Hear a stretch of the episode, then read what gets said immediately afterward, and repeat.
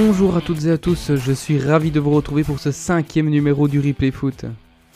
Le derby du Nord en Angleterre aura tenu toutes ses promesses. Après un premier acte très disputé, les Blues dérouleront en seconde période pour s'imposer 3 à 0 et prendront la tête de la Première Ligue. Les hommes de Thomas Tuchel restent sur 9 matchs sans défaite, toutes compétitions confondues, tandis que Tottenham loupe le coche de monter sur le podium en concédant sa deuxième défaite de la saison.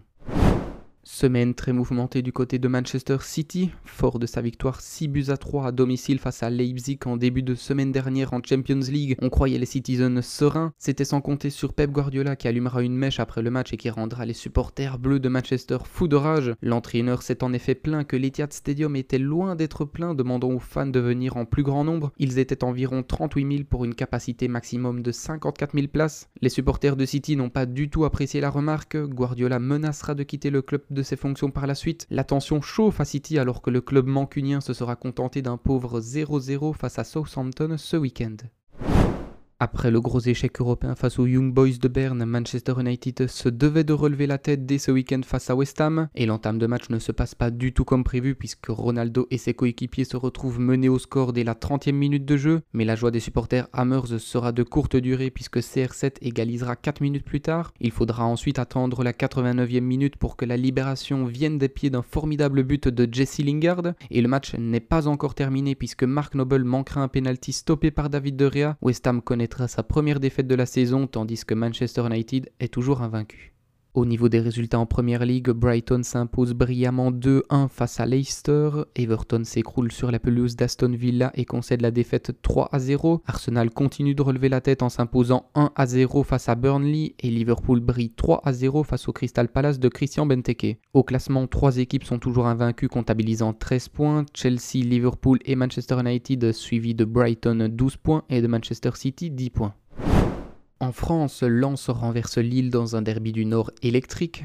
Porté par la ferveur des sangs et or présents en nombre dans les travées de Félix Bollard de l'Hélice, les Lensois auront pu compter sur leur douzième homme. Avec un score vierge à la pause, les deux équipes rentrent au vestiaire. Le match sera interrompu pendant 45 minutes entre les deux périodes suite à un envahissement de terrain causé par des affrontements entre supporters lensois et lillois avant de reprendre. La solution viendra des pieds de Frankowski à la 74e minute profitant d'un contre favorable pour placer le ballon dans le petit filet adverse. Lens s'impose dans ce derby du Nord pour la première fois depuis 15 ans. La LFP a déjà annoncé les sanctions provisoires des deux clubs, à savoir deux matchs de huis clos pour le Racing Club de Lens et fermeture du parcage visiteur pour le prochain match du LOSC disputé à l'extérieur.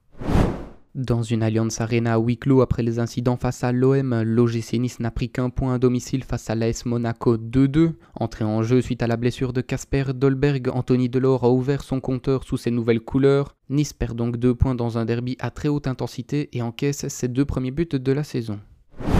Le choc de cette sixième journée de Ligue 1 voyait s'opposer le Paris Saint-Germain et l'Olympique lyonnais. Impérial en Ligue 1 avec 5 victoires en 5 matchs mais décevant en Ligue des Champions pour la première apparition de son trio Messi, Mbappé, Neymar, le PSG devait se racheter devant ses supporters. C'est pourtant Lucas Paqueta, auteur d'un très bon match, qui viendra ouvrir le score à la 54e minute. Neymar ne se fera pas prier pour recoller au score suite à un penalty litigieux. Mauro Icardi viendra mettre le feu au Parc des Princes suite à un but de la tête à la 92e, 10 minutes à peine après être rentré.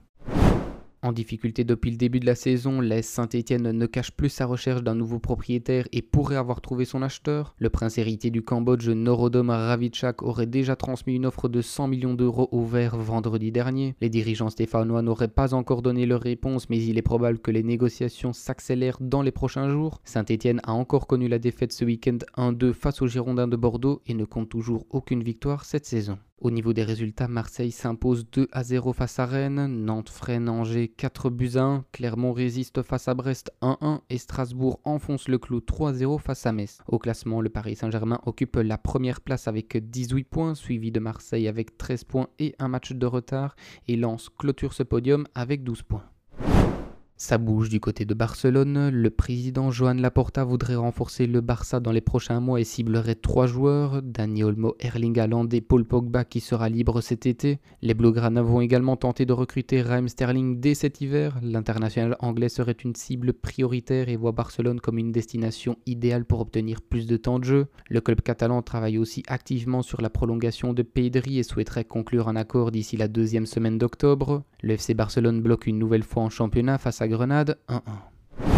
Radamel Falcao est de retour en Liga. El Tigre s'est engagé librement avec le Rayo Vallecano tout juste promu de deuxième division. Le buteur international colombien sortait de deux saisons marquées par les blessures à Galatasaray où il venait de résilier son contrat. En action dès ce week-end, Falcao aura contribué à la victoire de son équipe 3 à 0 avec un but face à Getafe. Le Real Madrid actionne la vitesse supérieure face à Valence. En difficulté et encore mené à 5 minutes de la fin de la rencontre, les merengues auront pu une nouvelle fois compter sur le duo Benzema-Vinicius magique en ce début de saison. Eden Hazard et Thibaut Courtois auront été titulaires lors de cette victoire, un but à deux. Au classement, le Real Madrid, toujours invaincu, possède 13 points, suivi de l'Atlético Madrid 11 points, qui aura connu un coup d'arrêt ce week-end face à l'Athletic Bilbao 0-0, et de Valence 10 points. Les supporters de la Juventus commencent à s'impatienter. Massimiliano Allegri et ses hommes pointent à la 18e place du classement de Serie A avec seulement 2 points sur 12 au compteur. Revenu en sauveur la saison passée après le pari raté d'Andrea Pirlo, la vieille dame a encore connu un coup d'arrêt ce week-end avec le nul 1-1 face à l'AC Milan. Première défaite de la saison pour les Roms de José Mourinho. Les Giallorossi se sont fait renverser dans un match spectaculaire sur le terrain de l'Elas Vérone, 3 buts à 2. Au classement, Naples est la seule équipe à réaliser un sans faute et totalise 12 points sur 12, suivi de deux équipes milanaises 10 points et de l'AS Rome et de la Fiorentina 9 points. Léon Goretzka prolonge l'aventure bavaroise jusqu'en 2026. L'international allemand arrive en fin de contrat en juin prochain. Kingsley Coman a subi lui jeudi dernier une opération du cœur. La nouvelle a de quoi faire peur, mais Julian Nagelsmann s'est montré rassurant son égard en conférence de presse et précise qu'il n'y a rien de grave. Le Français devrait s'absenter des terrains entre 10 jours à 2 semaines. Le Bayern s'est offert un véritable carton ce week-end face à Bochum, 7 à 0. Au classement Bundesliga, le Bayern Munich et Wolfsburg occupent la première place du classement avec 13 points, suivis de près par le Borussia Dortmund de 12 points et du Bayer Leverkusen et de Mayence 10 points. Voilà, ce sera tout. J'espère que cet épisode vous aura plu. N'hésitez pas à partager le replay foot. On se retrouve la semaine prochaine pour un nouvel épisode. Prenez soin de vous et des vôtres. Salut